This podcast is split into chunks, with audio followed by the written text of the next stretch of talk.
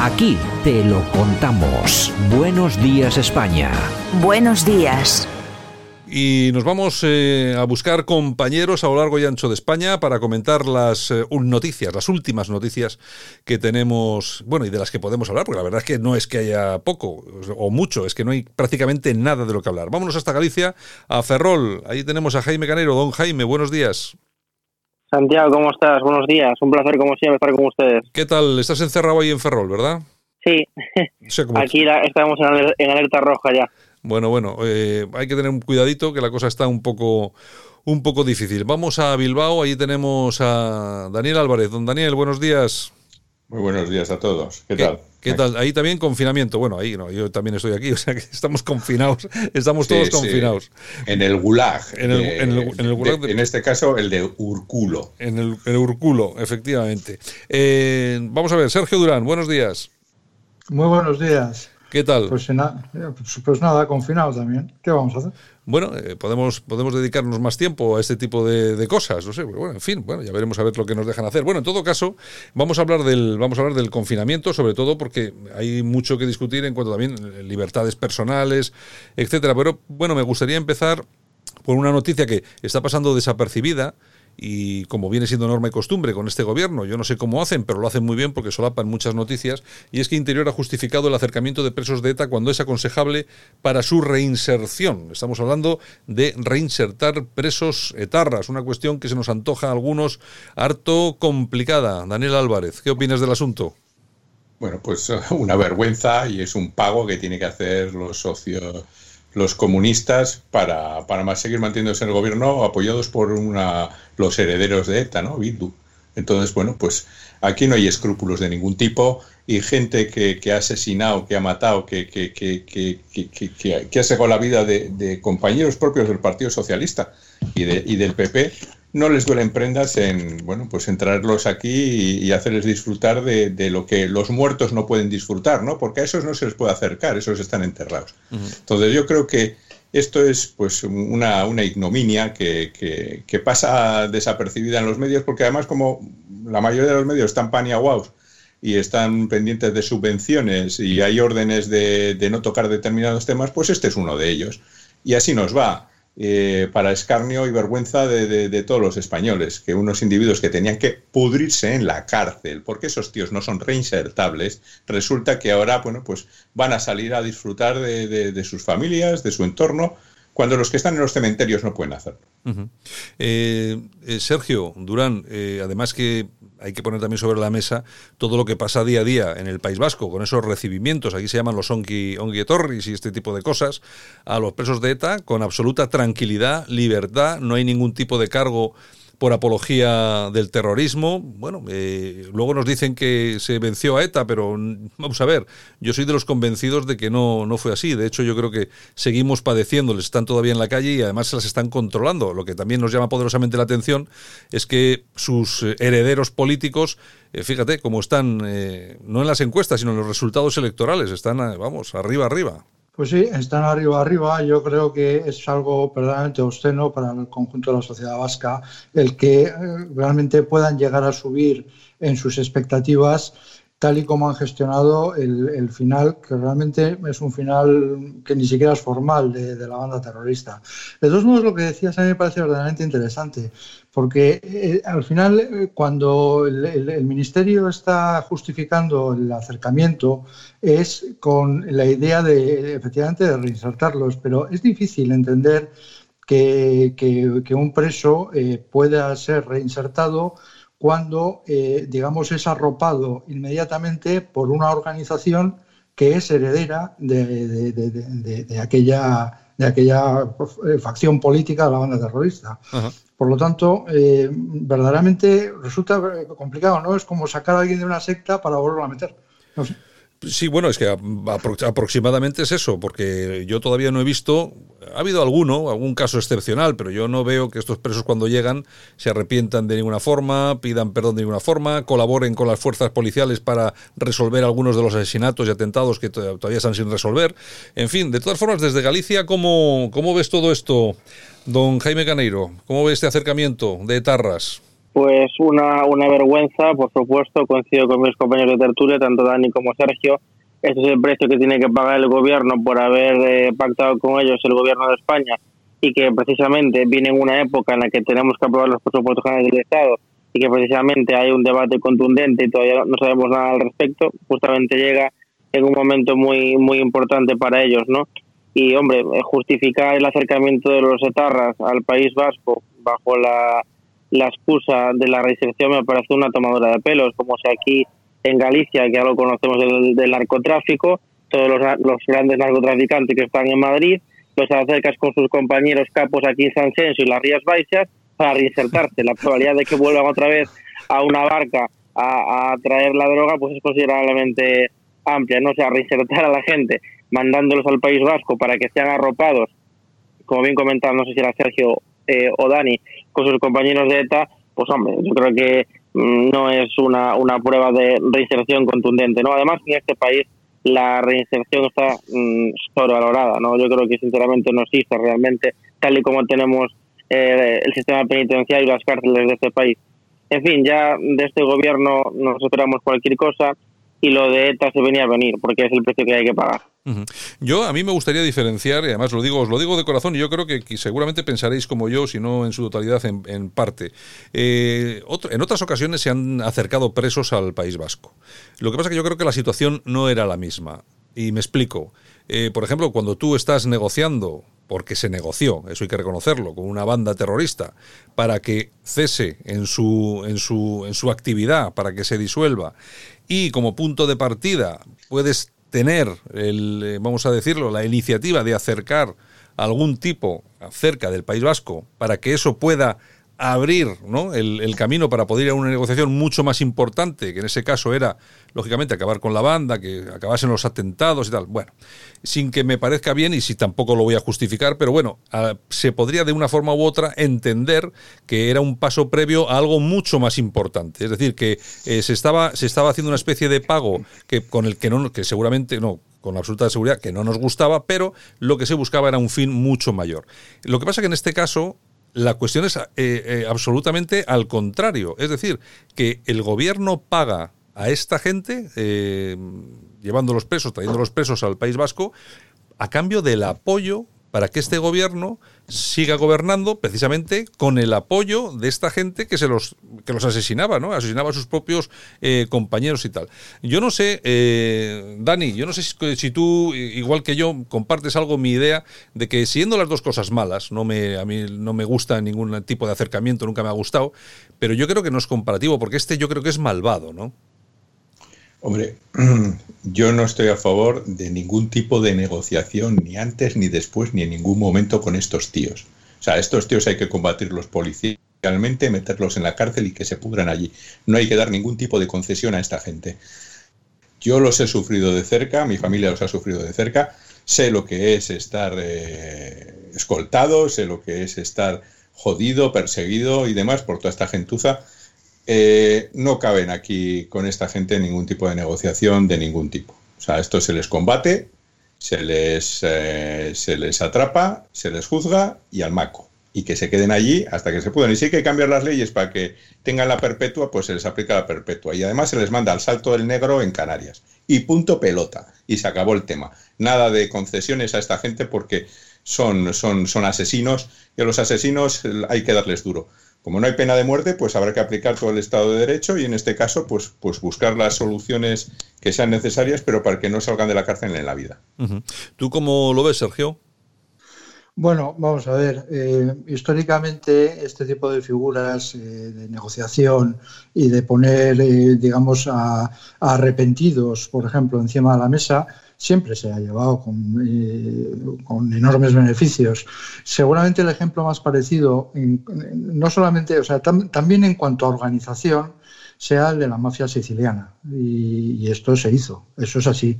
Eh, se negocia, se coge una serie de arrepentidos que son capaces de darte un rédito, no tanto en la negociación, sino en la propia investigación, y consigues hacer un macrojuicio.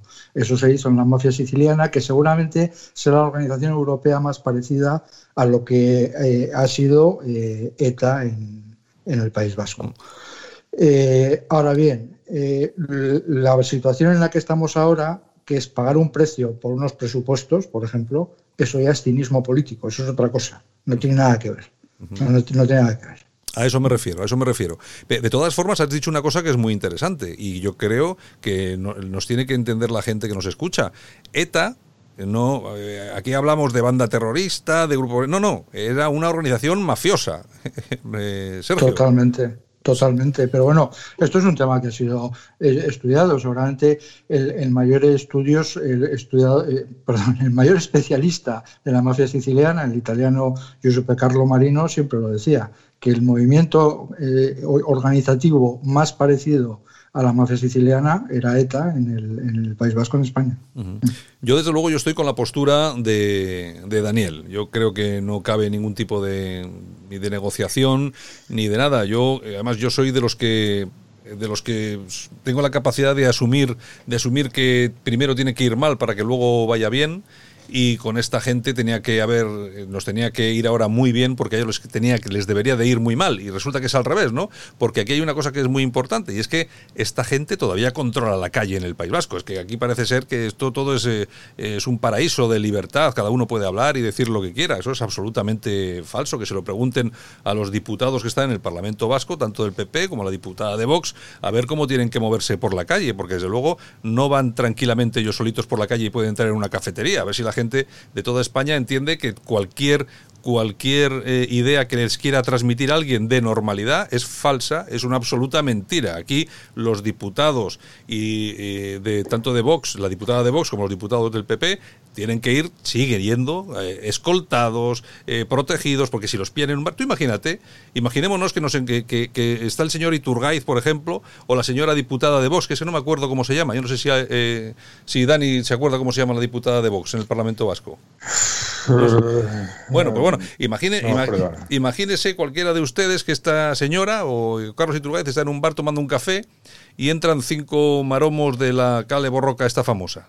Vamos a ver, es que el lío ya está. Es que, claro, es que hay, eso hay que tenerlo en cuenta. Esto, aquí no hay libertad en absoluto. Y eso que, eh, yo quiero que quede absolutamente claro. Eh, Jaime, de todas formas, lo que estamos comentando y que decía ahora mismo Sergio, ¿no? A mí me parece que si además de lo que de lo que estamos hablando, que son los asesinatos, la persecución, la coacción, si sumamos a eso el presidente de un gobierno que suma a los herederos, a los socios, a los cómplices, no sé exactamente cómo llamarlos, de esta gente, de que lo que era la organización, me imagino que es eh, realmente una situación no sé, no sé cómo decir, cómo decir, eh, pero vamos, la palabra seguramente sería repugnante, ¿no? Y lo que sigo sin entender es cómo la propia gente y el votante del Partido Socialista son capaces de aguantar que su partido gobierne España con el apoyo de los que quieren romper España.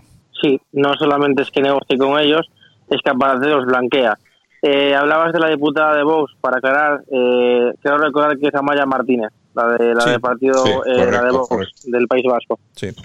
Eh, yo estoy completamente de acuerdo con Dani. Mira, esta, esto, esto no es gente, esto son gentustas, son unos sinvergüenzas. Y a esta gente hay que combatirla eh, con su propia medicina, sin ningún tipo de piedad, igual que ellos tampoco la han tenido en su momento cuando le pegaban a la gente un tiro en la nuca por no pensar como ellos. Y en este país el problema es que tanto la derecha, que yo siempre lo he criticado en ese aspecto, como la izquierda, ha negociado con los terroristas. Eso es novedad. Y cuando tú vas cediendo poco a poco en el terreno, esta gente te acaba cogiendo los brazos. Y cuando te das cuenta, eh, al final hacen contigo lo que quieren. Y esta gente esas son asesinos, no tienen ningún tipo de escrúpulo, no tienen ningún tipo de piedad. Y entonces hay que combatirlos con su propia medicina. Y eh, somos un país que permitimos esto, negociamos con ellos y lo más importante es que están ahora mismo en las instituciones, bajo sus partidos políticos democráticos, porque es inconcebible que ningún país democrático de la, de la Unión Europea eh, existiría un partido que eh, no condena el terrorismo y que está vinculado con el terrorismo.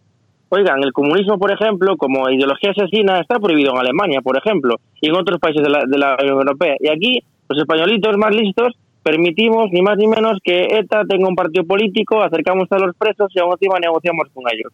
A esta gente hay que combatirla. Y si tienen que acabar en la cárcel de por vida, que vayan a la cárcel de por vida. Porque, por desgracia, los que no van a poder recuperar la vida son las familias que han eh, tenido víctimas de ETA y, por supuesto, los asesinados por ETA que han sido pocos. Y voy a decir una cosa que a lo mejor es un poco exagerada y con esto termino. ¿Sabéis cuál es la única persona que no negoció con ETA? Francisco Franco. Ahí lo dejo.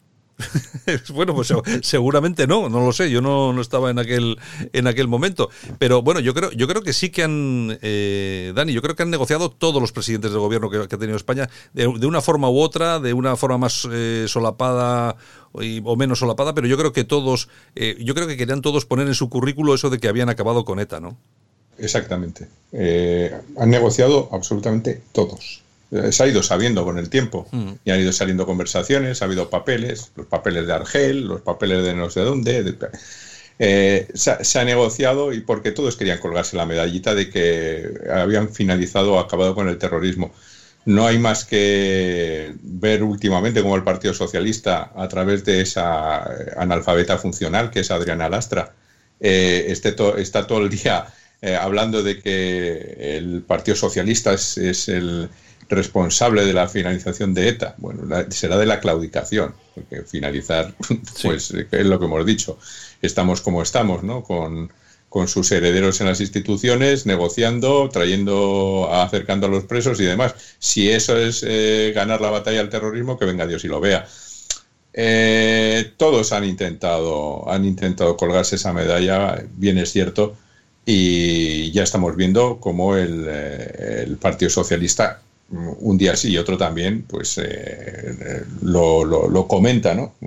Falsamente, pero porque es, porque es falso. Pero eh, se lo, es una medalla que siempre tira de ella. Es que yo creo, y fíjate que yo veo, veo al Partido Socialista siempre en los en cuanto a estos temas, en los extremos, ¿no? Un día te monta el gal y asesina a la gente por ahí, y al día siguiente, pues manda, negocia con los etarras y, o los manda eh, a casa, Sergio, siempre moviéndose en esos extremos, ¿no? Hombre, vamos a ver, yo, eh, yo creo que hay un momento histórico posterior a los Gallia en que no solamente en España, sino en el, en el resto del mundo eh, se dieron cuenta de que cualquier movimiento terrorista es absolutamente incapaz de acabar con un Estado. Es absolutamente incapaz. Porque digamos que asume el dolor de la víctima, se hace un funeral precioso, y realmente eh, la reacción en la, propia dinámica de estos movimientos marxistas, eh, digamos que la reacción a la acción del acto eh, terrorista, es que la sociedad se posicione absolutamente en contra. partiendo de la base de que el Estado como tal no puede caer por estas acciones terroristas, colgarse la medalla es algo, digamos, muy bonito. O sea, yo entiendo que cualquier político eh, juegue con eso, juegue con eso. Y si ahí puede haber una serie de conseguidores que eh, intentan abrir canales de comunicación, pues evidentemente eh, todos, absolutamente todos los presidentes lo han intentado, todos. Bueno, yo no sé, de todas formas, hay una cosa que está, está muy clara, que unos de una forma, otros de otra. Yo, las bandas terroristas que han existido, por ejemplo, en Alemania, la, banda, la Bader Meinhof o las Brigadas Rojas en, en Italia, ha habido alguna más, eh, bueno, han desaparecido con absoluta tranquilidad y sin ningún tipo por parte del, del gobierno de turno. Otra cosa ha sido, por ejemplo, en, el Reino Unido, donde bueno ha sido más complicado, ha sido más difícil y al final, pues bueno, la cosa ha ido por otro, por otro, por otros derroteros, ¿no? Pero hay que recordar que, por ejemplo, aquí eh, en España se puso en marcha la famosa, el famoso GAL, una verdadera chapuza institucional, que porque es que yo no sé, en este país por no saber no sabemos hacer absolutamente nada, y entonces lo que se ha hecho es eh, ni ricos a los que robaron el dinero, ni tampoco se hizo mella en la organización terrorista de ninguna forma.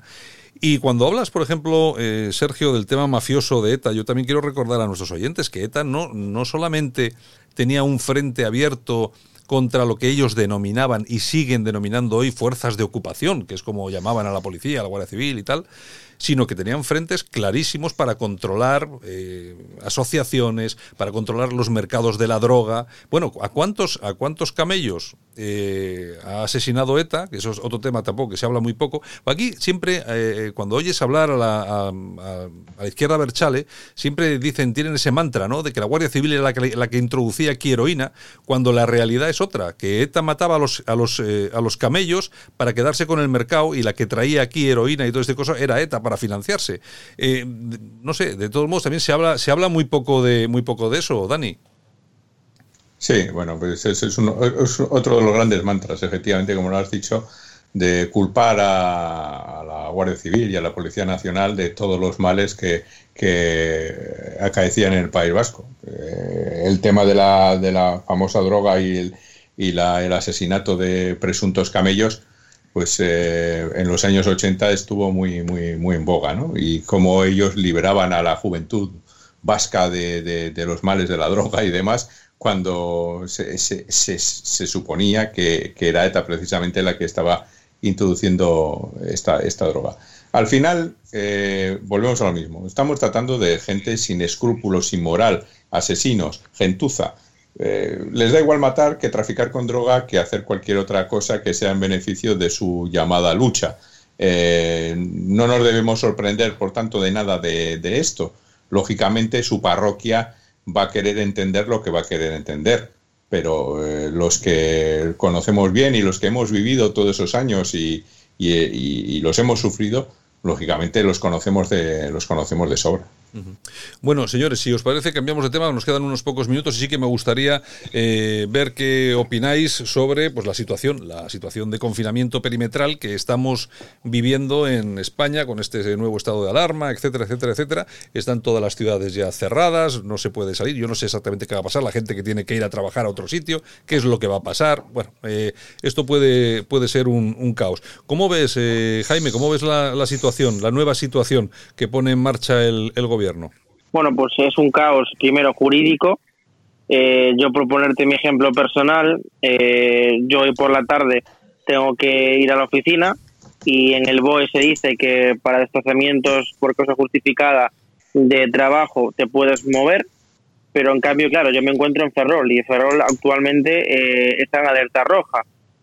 no se puede salir ni entrar a la ciudad. Entonces yo puedo salir, no puedo salir, porque el BOE dice una cosa, pero luego mm, eh, la, eh, Junta de Galicia tiene unas competencias y por encima el ayuntamiento otras. Por tanto, yo no sé exactamente qué, qué va a pasar, ¿no? Obviamente estoy justificado, bueno, pues a lo mejor me encuentro con una multa, vete tú a saber, ¿no?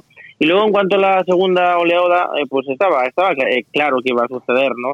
Es que hemos llegado tarde no solamente una vez, hemos llegado tarde otra vez más, dos veces. Y seguramente una tercera y una cuarta.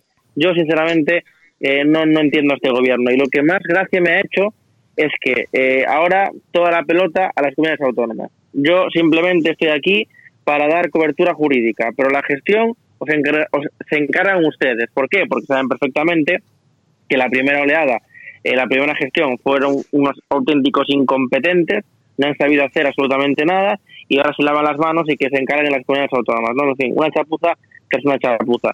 Y la primera oleada ya fue bastante grave, pero esta nos vamos a pegar un castañazo que va a ser terrible, porque en esta época del año se junta la COVID-19, se junta la gripe común, se junta temas de bronquitis y demás eh, por el, periodo eh, otoño-invernal. Es decir, ahora mismo sí que nos vamos eh, a pegar un castañazo, un tortazo, que nos va a hacer mucho, y sobre todo para la hostelería. Eh, yo eh, voy terminando para poner encima de la mesa eh, dos debates fundamentales que lo comentaba esta semana con, con amigos míos que se dedican al mundo de la medicina que decían, ¿por qué esta segunda oleada? Primero, los políticos no lo quieren decir, pero la, la reapertura escolar en todos sus condicionantes, desde la educación básica hasta la universidad, es un foco de virus, es un foco de contagio. Y además, luego está el ocio nocturno. Se cerró aquí con la intención de evitar que la gente eh, por la noche propagara el virus. Y lo que se hizo fue el efecto contrario, es duplicarlo. ¿Por qué? Porque tú a la gente joven, a la gente que está de Erasmus, la gente que está de SICUER, la gente que empieza las escuelas, quieren pasarlo bien, es entendible, quieren salir de fiesta. Y como no pueden salir de fiesta, se montan sus fiestas en las casas y se reúnen 15, 15 20 tíos que se contagian, que a su vez están con otras personas, y esto es un sin vivir. Si permitiesen un ocio nocturno, que es lo que me decían los doctores a mí, eh, el ocio nocturno tienes que ir con mascarilla, tienes que tener distancias de seguridad. La gente que trabaja adentro eh, cumple con las medidas y te garantiza tener una cierta eh, responsabilidad. A la gente se le identificaba para, con nombre y apellidos por subir algún tipo de repunte en ese local, que estuvieran todos identificados. Al final fue peor, peor el remedio que la enfermedad. Al final cerraron el ocio nocturno con la intención de evitar los repuntes y consiguieron todo lo contrario, que hubiera repuntes. Entonces, esto ya no hay por dónde cogerlo, sinceramente. Y bueno, yo siento mucho lo que vamos a vivir porque una segunda oleada, sinceramente, España no se lo puede permitir bajo ningún concepto. Y aquellos que decían que tenía que privar la salud, me imagino que aquí se habrá escuchado la rueda de prensa de este pasado domingo por parte del presidente, donde se dice que no llegaremos a un confinamiento absoluto, pero que hay que intentar confinarse de manera voluntaria, diciendo que ahora sí que lo que importa es la economía y la salud ya secundaria, porque obviamente saben perfectamente los ministros y el presidente que si volvemos a la etapa inicial de confinamiento absoluto, España se destruye. Y por tanto, bueno, pues veremos qué pasa, pero la verdad es que si la primera oleada eh, fue, fue contundente y complicada, esta va a ser terrible. Yo me imagino que sí, que va a ser así. De todas formas, eh, Sergio, eh, me imagino que aquí también tiene razón Jaime, ¿no? El PSOE aquí lo que hace, el gobierno lo que ha hecho es lavarse las manos y quitarse de en medio, ¿no? Totalmente. Eh, vamos a ver, yo creo que el gran problema del gobierno eh, en la primera eh, oleada fue el tener que comparecer en el Congreso cada 15 días e ir asumiendo sus responsabilidades. Yo creo que eso fue una experiencia tan absolutamente negativa para Pedro Sánchez que en, en el momento en que finalizó el, el, primer estado de alarma con todas sus prórrogas, ya decidió que la responsabilidad la tenía que asumir otro ente y en este caso fueron las comunidades autónomas. También seguramente tiene que ver con que la gestión de las compras de material sanitario y demás, pues bueno, eh, hay una serie de proveedores internacionales que lógicamente cuando eh, sale el estado de alarma y de repente están tratando con el hospital A, el hospital B, el hospital C, y de repente te viene el Ministerio de Sanidad diciendo eh, yo me quedo con esta serie de contenedores y, ya veremos cuándo y cómo los pago, pues evidentemente se quedan sin los proveedores habituales internacionales. Y entonces tienes que ir a por los chinos, gente que, que, bueno, que fabrica de mala manera, con el dinero por adelantado, en fin, un desastre. Entonces, como eso no lo saben hacer, pues lo dejan todo ahora en las manos de las comunidades autónomas. ¿Qué es lo que ocurre? Que al final eh, el ciudadano es un ciudadano español. Las comunidades autónomas eh, son fronteras administrativas que no están tampoco pensadas para esto. Una cosa es que el sistema sanitario esté dividido en comunidades autónomas y otra cosa distinta es que eh, las personas se comunican y se desplazan de un lugar a otro. Entonces al final tienes que fraccionar España de una manera y con legislaciones que cada comunidad autónoma está haciendo un poquito lo que entiende que es mejor en cada momento. Al final, es una suerte de puzzle en que el ciudadano lo que está viendo son pollos sin cabeza correr, sin ningún tipo de criterio. Y es así. has estado muy gráfico, has estado muy gráfico ahí. Es así, es así.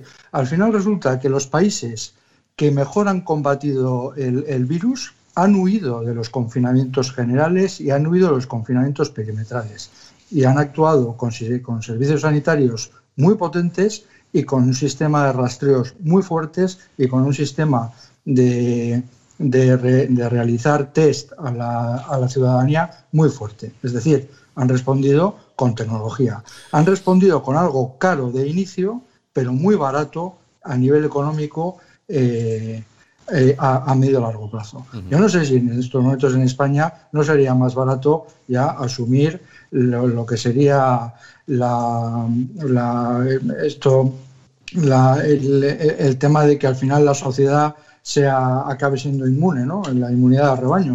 O sea, quiero decir que al final los datos comunitarios son tan nefastos que igual resulta que hay que invertir mucho más en, en los servicios sanitarios que en vez de confinar a la gente. Bueno, no lo sé. Eh, en todo caso, la cosa, yo a mí lo que lo que más me, preocupa de todo este asunto es, eh, no sé, que, se colapse la sanidad, ¿no? Ahora mismo hay muchas personas que tienen otro tipo de enfermedades que no están siendo tratadas, ¿no? Gente que tiene eh, enfermedades importantes, yo que sé, cáncer, etcétera, etcétera, que con todo, ahora mismo hay habitaciones y quirófanos vacíos a la espera, quirófanos y UCIs me refiero, a la espera de que se produzca, eh, se produzca una llegada masiva de personas con COVID y lógicamente para mantener eso, esto vacío, disponible, no se puede estar operando a la gente, por ejemplo, que lo necesita. Así que se está creando y se está generando un problema que va a ser mucho mayor y del que también se habla bastante, bastante poco. Bueno, en todo caso, eh, señores, yo 30 mm, minutos nos tenemos que despedir. Ya lo siento, Dani, el último minuto no. Si quieres decir algo, te dejo decir algo sobre esto. Un minutito. No, nada, pues que estamos en manos de auténticos incompetentes y psicópatas. Y este es el, resultado de lo mismo. hemos, hemos, visto como en otros países el, asiáticos como Hong Kong, Singapur, Japón, etcétera, se ha logrado de alguna manera eh, mejores resultados que los que estamos teniendo en, en, España y todo se debe pues a lo que se estaba diciendo, o sea, empleos masivos de tecnología y no de confinamientos medievales que realmente pues al final no sirven, no sirven para nada. Ahora mismo incluso ya hay desarrollados test que en cinco minutos te dan, eh, te identifican los eh, por un sistema que le llama CRISPR que permite de detectar, es nuevo, la, la, Nobel de Química de este mes precisamente estaba involucrada en el tema, y, esos son los países serios, y, no el país de pandereta nuestro, pandereta en tanto que tenemos unos políticos que son la auténtica basura. Bueno, hay que recordar que, por ejemplo, en la, en la última noticia que llegaba de China, en una ciudad de 5 millones y medio de habitantes, ha habido un caso y lo que ha hecho la, y lo que han hecho las autoridades chinas ha sido, ha sido, hacer de forma inmediata un test a toda la población que es uno lo que se pregunta por qué no hacen de una vez un test a todos los españoles y sabemos quién está y quién no está en fin son cosas que en, en Japón se estaban haciendo y en Hong Kong y Singapur test en los supermercados por para ejemplo, que os hagáis claro, una idea por ejemplo ¿Eh? es que tú gente que va a comprar le hacen el test Claro, cinco minutos, lo que tú dices, cinco minutos y cuando sales de hacer la compra ya tienes el resultado. Se acabó, punto y final, y ya está, y todo el mundo sabe lo que hay. En fin, bueno, eh, Jaime Caneiro, un abrazo muy fuerte. Un placer, como siempre, un abrazo. Venga, eh, Sergio Durán, también un abrazo muy fuerte, y también a ti, don Dani Álvarez, un abrazo muy fuerte. Un abrazo a todos. Aquí te lo contamos. Buenos días, España. Buenos días.